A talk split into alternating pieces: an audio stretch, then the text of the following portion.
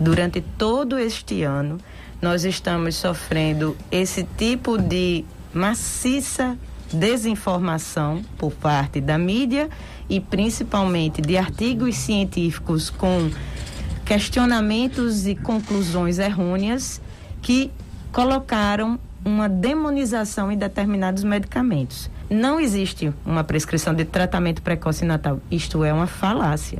É até uma crítica que se faz à proposição com todos os esforços que a prefeitura possa ter feito de colocar à disposição locais descentralizados, que é o correto quando a gente pensa em hierarquização e fluxo, isso é uma estratégia de saúde pública. E que quando bem estipulado e em consonância com os médicos, de forma consensual, que irá ser feito um serviço para disponibilizar uma medicação que não é uma monoterapia, nem uma duploterapia, mas uma mínima tripla terapia, que seja ivermectina, azitromicina, hidroxicloroquina, ivermectina, azitromicina, doxiciclina, vários outros medicamentos que a gente está fazendo essas atualizações, tendo em vista a cepa P1 mutante, que vem muito mais virulenta, posso dar detalhes depois disso em algum outro momento, mas há que se colocar o contexto pandemia 2020, pandemia 2021.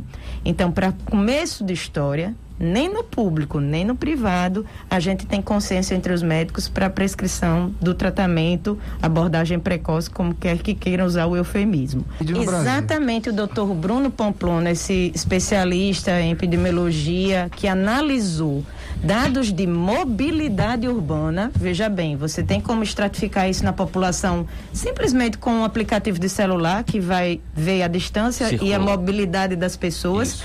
E o excesso de mortes ou menor mortes pela mobilidade urbana. Então, quando você observa o impacto do isolamento social por mortes em Pernambuco, há uma assíntota superior no período em que você tem. O que é assíntota? É, é uma curva que eleva. Ela dá um pico. Um pico bem maior. E ela eleva exatamente naquela linha vermelha ali, onde você tem a primeira instituição de lockdown. Então, paradoxalmente, diferente do que muitos doutos cientistas de outros comitês científicos gostam de propagar sem mostrar os dados, porque eu tenho aqui recentemente aberto aqui na minha tela um estudo de Stanford, que ele comenta exatamente sobre isso. A questão do lockdown já foram feitas análises e análises que a gente chama de meta-análise, quando você junta vários artigos sobre o tema e faz uma revisão, em pelo menos Nenhum desses estudos que se analisou medidas restritivas ou lockdown, que é bom que se faça essa diferenciação. O lockdown é uma medida impositiva, vertical, é, draconiana, que coloca literalmente um impacto de total fechamento de todos os serviços. E ela tem sua razão de ser em momentos de calamidade pública, independente do Covid. Um tsunami, um terremoto, enfim. Uma guerra. Isso defesa civil, enfim. Então, nesse momento, você precisa limitar a mobilidade das pessoas e potencializar o seu serviço de saúde para atender, e isso foi feito, muito bem colocado no início de março, quando a gente já com atraso, porque as notícias da China, Europa e América nos chegavam desde janeiro e fevereiro, isso. e não era inocência nenhuma que imaginar que nos chegaria e daí eu levanto mais uma vez aqueles que utilizam meros argumentos de autoridade da OMS e do CDC, Center for Disease Control dos Estados Unidos, de que houve sim erros crassos na condução das políticas de saúde pública e estratégias de contenção dessa pandemia. Em todo surto de infecção, como controladora de infecção que sou, eu devo fechar as fronteiras, eu tenho que limitar aquele espaço, seja uma UTI, seja uma enfermaria, ninguém entra, ninguém sai, ou eu tenho que estudar aquele meu ambiente para saber o que está acontecendo. E isso não foi feito em Wuhan. Naquele exato momento, vocês jornalistas podem buscar nas notícias, todo momento em maio ou em janeiro de 2020, que a China fechou fronteiras internamente. Você não poderia sair de Wuhan para Guangdong onde foi o primeiro surto em 2002 e que foi contido. Assim como o surto de 2012 no Oriente Médio, do MERS-CoV, e que foi contido. Porém, você podia comprar uma passagem para a Itália, de Wuhan, como aconteceu com o turista italiano que foi lá detectado pela primeira vez na Europa. Então, nesse ponto, reforço o que eu já comentei, que a OMS vai ter muitas perguntas a serem respondidas pelo Tribunal de Haia. Que a OMS vai ter muitas perguntas a serem respondidas pelo Tribunal de Haia. Voltando ao ponto do argumento de autoridade que os meus coleguinhas do outro comitê científico colocam, quando ele me diz que não existe evidência científica porque as sociedades científicas, o CDC e o OMS questionam, eu lembro que o recém divulgado anúncio da OMS de que estaria proscrito o uso de ivermectina para a Covid é novamente uma falácia ou uma narrativa deturpada. Ela apenas diz que se deve usar no contexto de ensaio clínico, como ela está bancando pela Universidade de Oxford, Liverpool e a organização não governamental Unitaid, que é um organismo relacionado a estudos para HIV e doenças negligenciadas, com mais de 3 mil pacientes sendo acompanhados neste exato momento no Reino Unido e que eu não tenho dúvidas que possa haver aí algum resultado que muito provavelmente ela não dirá que tenha eficácia. Por tudo que a gente já viu de outros dados com relação à hidroxicloroquina. E só para lembrar o peso do argumento de autoridade do CDC, eu faço um exercício aqui de bioética e de história da pesquisa clínica que levou a um dos maiores escândalos de bioética no mundo, chamado experiência de Tuskegee. Tuskegee é uma cidade no Alabama que em 1950 foi iniciado um estudo de apenas e tão somente a observação da história da evolução da sífilis numa população de afrodescendentes americanos por quase 25 anos, comandada pelo CDC. E, nesse estudo, já se sabia que o agente etiológico da sífilis era o treponema pálido e que esta bactéria era erradicada pela penicilina, que já havia sido descoberta por Fleming em idos de 30 e experimentada sem evidência 1A, na Segunda Guerra Mundial, diminuindo a mortalidade. E que, nesse estudo, se não fossem bravos médicos e outros participantes cientistas que se tivessem denunciado e se negado a continuar esse estudo, mais de 25 mil famílias tiveram sífilis em maridos, esposas e crianças, e por isso o capítulo da sífilis é um dos mais ricos cientificamente em descrição na história da medicina e da infectologia. Então, isso é um escândalo mostrando que nenhuma sociedade científica está acima do bem e do mal e é detentora de qualquer que seja a verdade científica. E nós vamos continuar questionando todos esses nossos documentos, porque eles estão usando o nome de muitas dessas sociedades com verdades incompletas. A exemplo do que eu acabei de comentar. A Agência Europeia eh, de Medicamentos, EMA, também emitiu um comunicado sobre a ivermectina reforçando que ela não deveria ser usada para o Covid de forma fora de ensaios clínicos. Mas quem foi que já liberou para uso off-label e nenhum dos meus colegas do comitê científico quer admitir? O NIH o Ministério da Saúde dos Estados Unidos, baseado numa grande pressão popular de cientistas e pesquisadores do Frontline Covid Critical Care Alliance, em novembro de 2020, levaram um corpo de evidência de muitas meta-análises, mais de 42 artigos, estudos, ensaios clínicos, com evidência 1A, que é essa melhor evidência do grau 1, que embora sejam 5, 10, 15 estudos de poucos pacientes, mas que quando você junta tem 12 mil pacientes, tanto para profilaxia, prevenção, como para tratamento fase 1, 2 e 3, ou seja, da fase de casa ao internado até UTI, enfermaria UTI, mostrando evidência de que reduziu 75% da chance de você adquirir Covid se convive com uma pessoa de dentro da sua casa ou se você é profissional de saúde e toma conta de alguém Covid, como foi visto nos asilos da França, aqui do Brasil, presídios do nosso Rio Grande do Norte. Pois é. E aí a gente questiona por que, que essas pessoas não vêm discutir com a gente?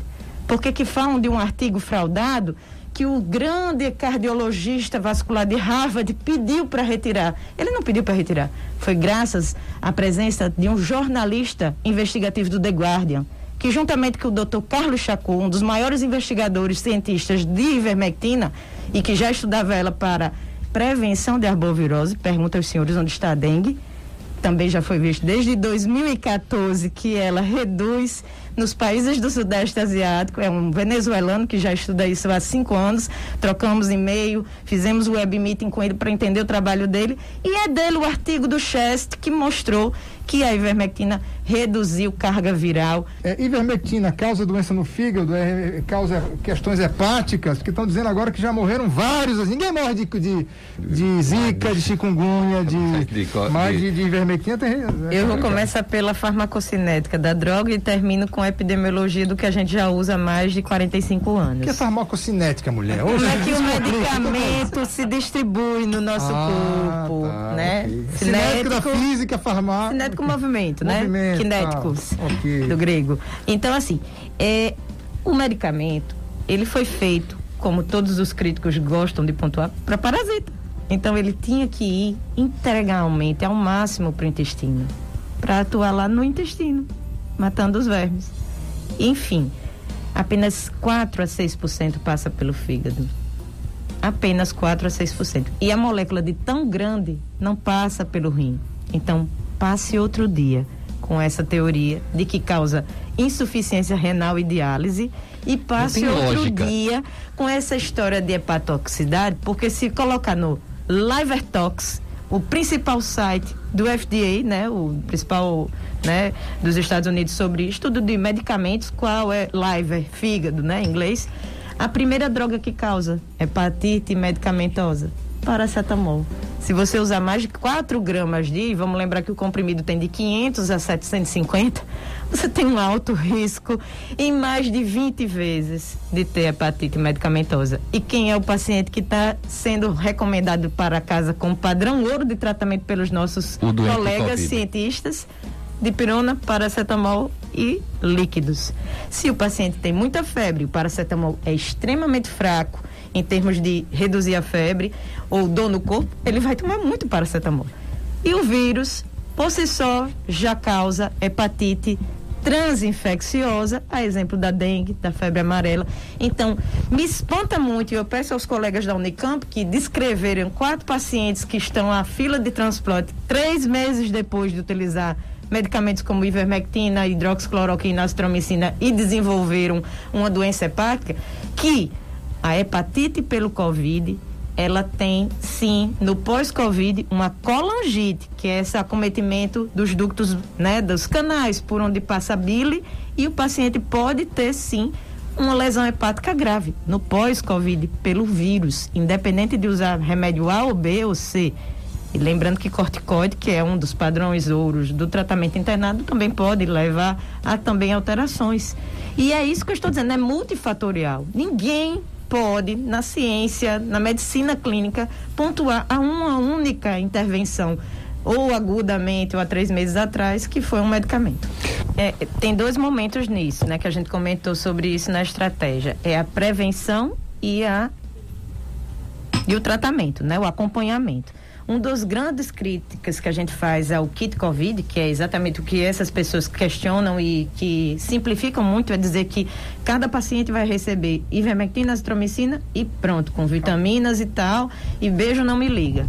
O errado é o beijo não me liga. Isso. O paciente tem que ter um monitoramento, porque com, porém, apesar e a despeito desse primeiro momento de primeira semana, que já não é mais dois medicamentos, já virou três, quatro, por conta das cepas mutantes que estão vindo mais replicativas, com maior capacidade de disseminação, com mais inflamação e causando mais trombo, a gente tem que ter realmente uma estratégia combinada, como hepatite B, hepatite C, HIV, tuberculose. Não é novidade na medicina você usar vários medicamentos para atuar em várias áreas de multiplicação do vírus, entrada dele, envio de proteína para o núcleo. Tem lá o seu maquinário, né, a historinha de onde para onde ele passa e o que ele causa. Então essa primeira fase de semana de tratamento é para isso, para silenciar o vírus.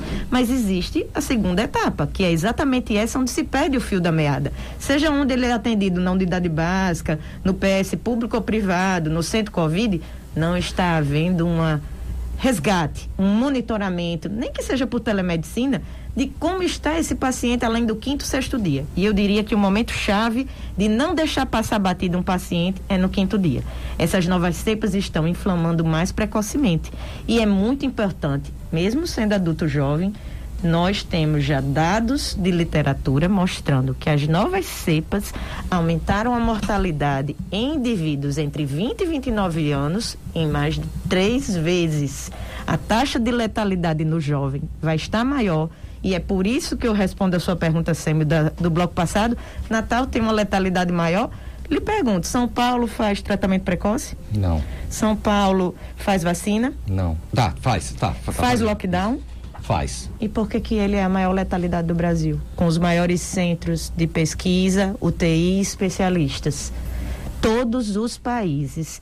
E todos aqueles que tiveram sucesso com tratamento precoce ano passado, como o Peru, Índia, estão vivenciando um novo aumento de mortalidade, uma pequena inflexão de casos e de letalidade.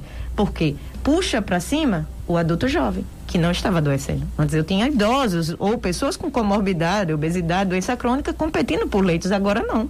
É um adulto jovem, como qualquer um aqui, que não sabe que tem pré-diabetes, triglicerídeo alto. Então, estimular pequenos momentos de ação de saúde e cidadania na sua empresa, fazendo um check-up geral, minimamente com a glicose de jejum, medida da cintura abdominal, porque se o homem tem mais de 102 centímetros, a mulher é maior do que 88 o triglicerídeo maior do que 150 e principalmente verificar a pressão, um simples HGT mostrando que a glicose está alterada, ele já tem sinais de alarme, mesmo jovem, de que pode eventualmente fazer a forma grave. Eu queria destacando aqui, de tantos comentários, tem um perdido aqui no meio, mas de uma outra guerreira que tem acompanhado de perto, nossa querida amiga doutora Ângela Catarina Cortes Bonifácio, que diz assim: fico triste em ver alguns hospitais privados retrocedendo, retirando ivermectina do seu protocolo, bem como a hidroxicloroquina, mesmo tendo os maiores índices de sucesso e rotatividade, o usuário não merece. Fica o protesto, ela educadamente não fala qual é o hospital, mas você, meu caro ouvinte, Deus me livre, mas se precisar, você é o senhor da sua saúde. Ah, essa, essa politização, que foi até um tema do que a gente conversou, tem atrapalhado a, a a evolução, seja do tratamento precoce, a prescrição, as pesquisas, a, o tratamento precoce, a ivermectina é do político X, do político Y, ou quem lhe ataca é de, do, de outro político. Isso, de certa forma, tem atrapalhado? Só atrapalhou, né? Quase não sei quantas trocas de ministério e uma sucessão de palanques políticos, seja para demonizar tratamento tal, seja para elencar a posição de né, droga milagrosa, milagrosa. O que a gente tem que entender é que é mais uma estratégia. Ninguém nunca foi contra as outras de distanciamento e aqui a gente pontuou bem que lockdown não funciona. No estudo do Dr. Bruno Pamplona aumentou mortalidade em Recife e selecionou de forma ativa as cepas mutantes que em Manaus, quando fizeram a primeira decreto de lockdown, a circulação de cepas mutantes passou de 24% para 90%. Está publicado em artigo científico, para quem quiser ler. A diferença é que as pessoas só leem aquilo que lhes convém e só discutem com quem lhes convém. Então não há abertura para esse diálogo. Você me perguntou as grandes Roberto, falhas. inclusive, convidou a todos que estão é, contra-argumentando durante essa semana para se encontrarem publicamente e, e debaterem. Em Mas até agora teve alguma resposta? Nenhum. Nenhum, imaginei. Continue, por favor. Então, assim, existem espaços públicos onde a gente pode fazer e a estratégia de uma audiência pública é trazer os diversos setores da sociedade civil, da academia, dos profissionais que estão na linha de frente fazendo uso ou não de tais e tais medicamentos, para que coloque-se posições, que a gente trace estratégias combinadas e eu diria que isto está sendo uma perspectiva prejudicial até para a formação médica. Não é de hoje que a gente tem uma doutrinação dentro de determinadas ideologias nas escolas e universidades. Atenção, pais e mães, chequem desde os livros paradidáticos até as próprias apostilas e livros de história e geografia, porque até isso está sendo deturpado e esses né, acadêmicos estão com raiva porque hoje a história não se escreve só com quem tem a caneta. E aí a gente traz à tona isso. A estratégia de dizer que medicamento tal ou tal não funciona cabe a quem está fazendo uso dele. O CFM já pontuou que nós temos autonomia médica. O presidente do CFM, doutor Mauro, já disse que é uma falácia que o tratamento precoce não funciona.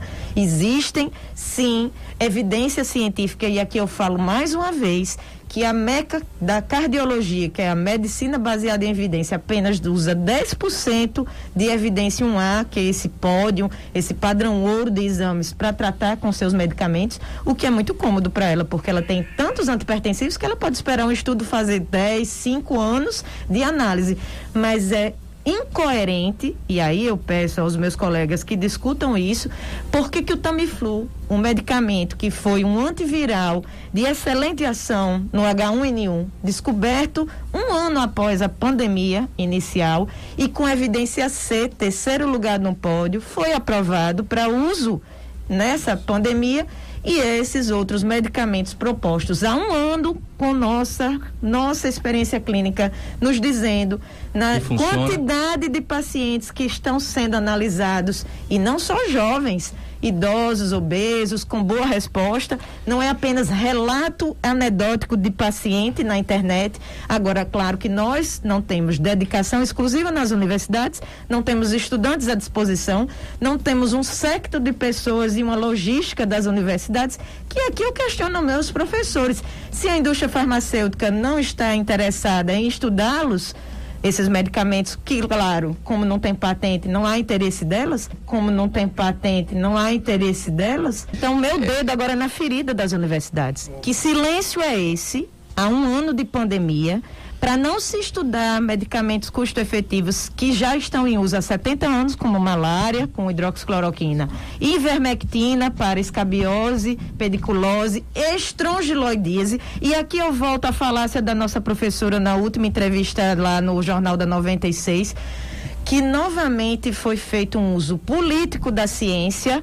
e a falácia que eles estão fazendo é virar o triângulo ao avesso da evidência é pegar o paciente já grave que pode ter utilizado água, xarope, suco de laranja, novalgina, ivermectina, azitromicina, e eu já expliquei aqui que não é uma droga, duas drogas, mas o segmento do paciente, inclusive com corticoide na fase inflamatória, ainda em uso ambulatorial, que a OMS não permite, mas que nós estamos fazendo com sucesso no momento adequado, porque o erro desta pandemia e o aumento da letalidade em jovens, adultos e idosos é mandar as pessoas para casa quando estão faltando, mandar a pessoa para casa e só voltar quando falta ar. No mínimo, se a sua saturação em casa estiver abaixo de 94%, tenha certeza pelos artigos de radiologia que a gente já tem há um ano, que o seu pulmão já está comprometido de 25% a 50%. Isso é jogar um time com Neymar com o joelho quebrado.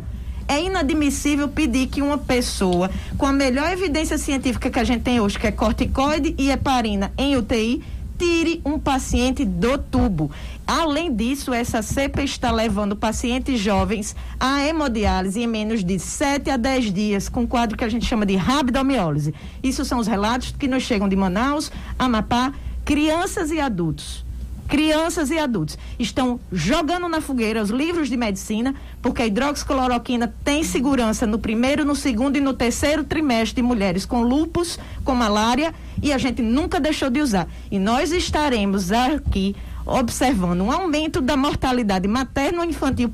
E além disso, nos protocolos de pacientes, mulheres, gestantes ou puérperas, não está entrando a hidroxicloroquina. Mal e mal a heparina tardiamente o quantitativo de mulheres que estão entrando em óbito com Covid no pós-parto imediato ou ainda gestante vai aumentar por essa razão. Necrópsias com placentas trombosadas, óbitos fetais, crianças com baixo peso e de prematuros estão alarmantes e eu não vejo transparência nenhuma do Ministério em divulgar esses dados. A gente tem que fortalecer a unidade básica, eu repito, o Covid é doença do clínico. Ele tem que saber minimamente diagnosticar os sinais, isolar precocemente, como fez Singapura, Coreia do Sul, países como Nova Zelândia, que podem deixar o paciente em isolamento, evitando até dentro de casa, porque 80% da transmissão é intradomiciliar, daí cair por terra a falácia de que lockdown funciona, não funcionou. Eu queria escutar isso aí mais a profundidade e aí junto com a história dos 45 anos que ficou aberta. O que é 45 anos a ivermectina? Conta a gente pra gente aí.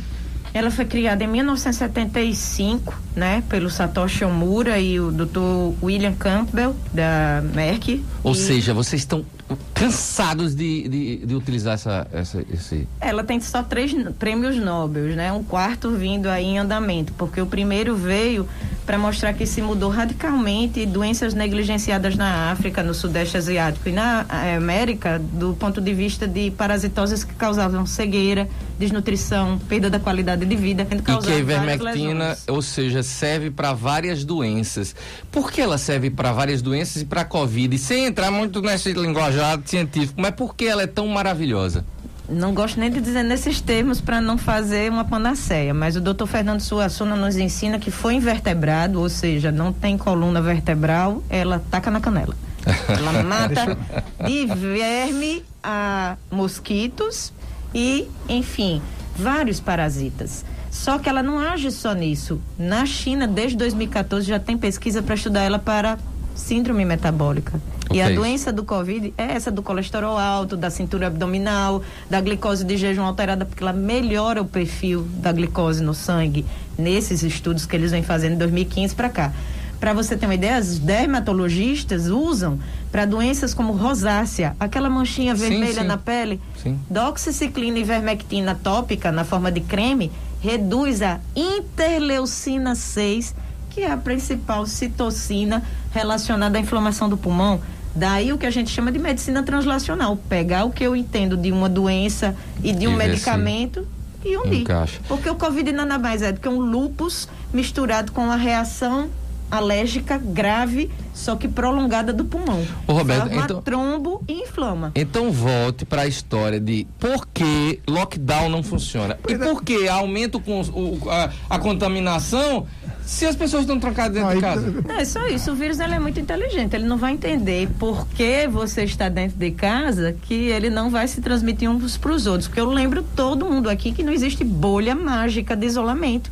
Aí eu gosto muito de ver aqueles comentários de um ou outro arauto da ciência de WhatsApp, de internet, que diz: Mas se alguém pegou foi porque saiu de casa. Colocando a vítima a culpabilização, como se a pessoa não tivesse que sair porque ou trabalha de uma forma essencial ou tem que ganhar o pão de cada dia, trabalhar de manhã para comer à noite.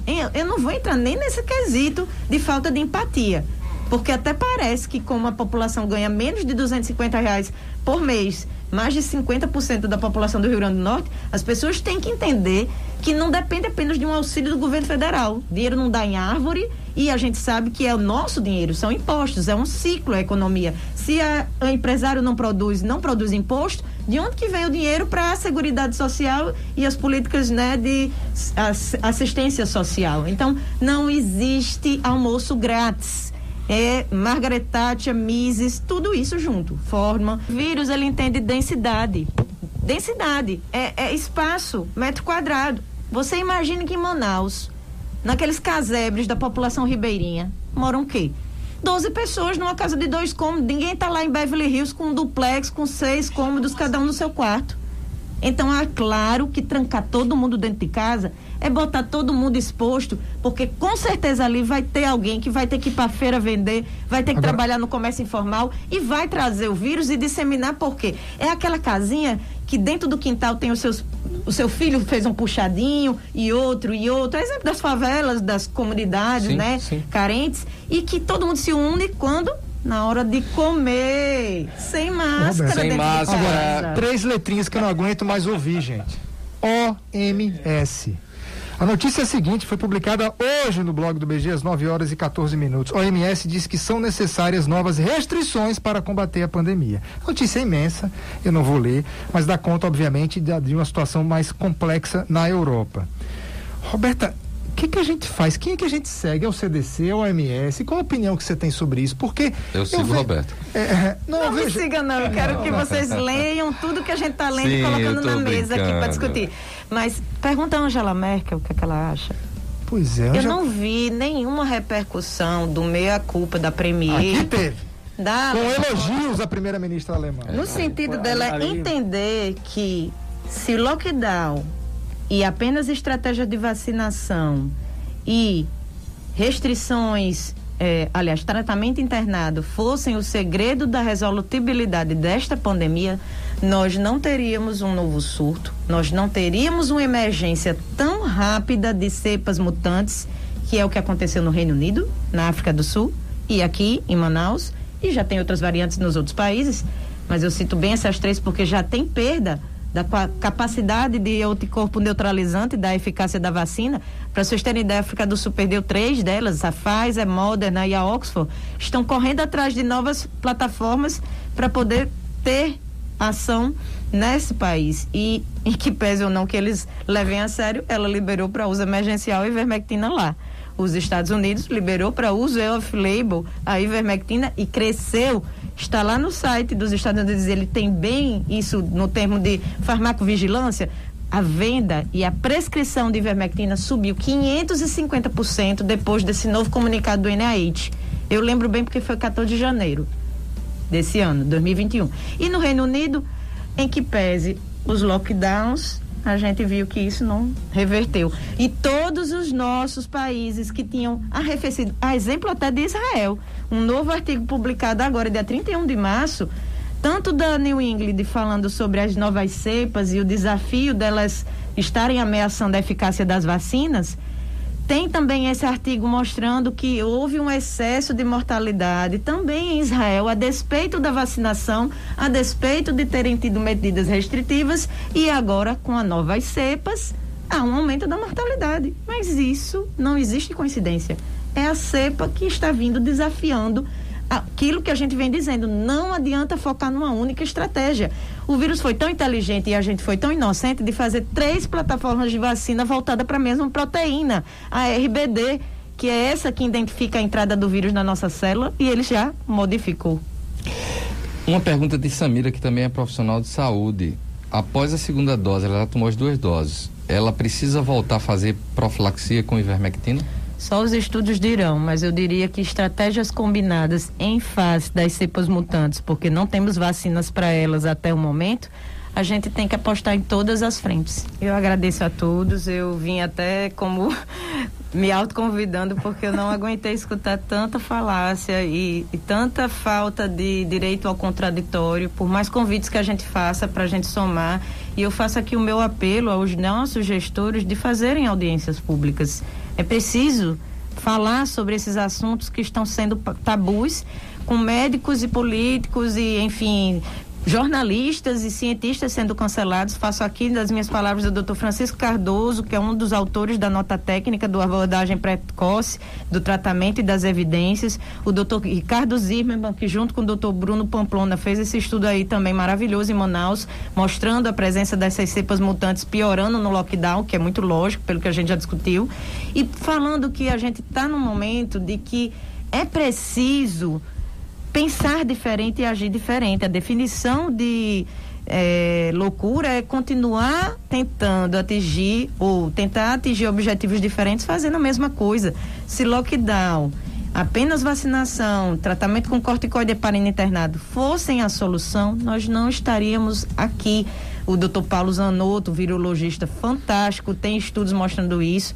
É preciso que se entenda que não é a mesma pandemia. Eu escutei a nossa professora dizer que 80% das pessoas vão passar por isso incólume. Isso não pode ser propagado. Nosso serviço aqui de utilidade pública é acordem, leiam, se atualizem se permitam pensar diferentes, porque a população não está mais aceitando esse tipo de discurso que não encontra mais nenhum respaldo na literatura, porque a gente sabe onde mostrar o viés e o erro. A gente tem certeza que tem mais jovens morrendo, seja porque o vírus é mais agressivo, seja por conta da falácia de só buscar quando está faltando o ar. Não há, não há possibilidade. Eu não precisaria abrir tantos leitos de UTI e não conseguiremos, porque o grande limitante hoje não é só oxigênio, é profissional especializado. RH. Nós precisamos ter linhas de atenção básica para monitorar esses pacientes, saber prevenir as doenças crônicas e detectar quem vai ter essa fase inflamada para tratar na inflamação antes de faltar o ar.